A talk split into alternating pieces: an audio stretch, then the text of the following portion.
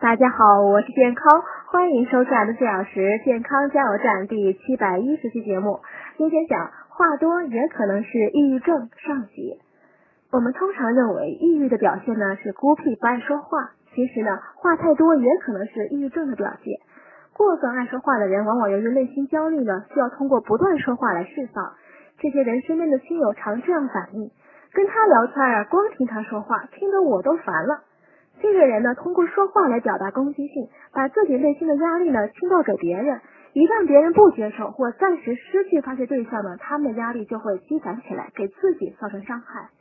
这样的抑郁症呢，常会伴有言语攻击或暴力行为，并且越抑郁越激烈，对他人有一定的伤害性。但他们的抑郁呢，一般不会特别重，因为他们能够发泄出来，让别人替他们承担。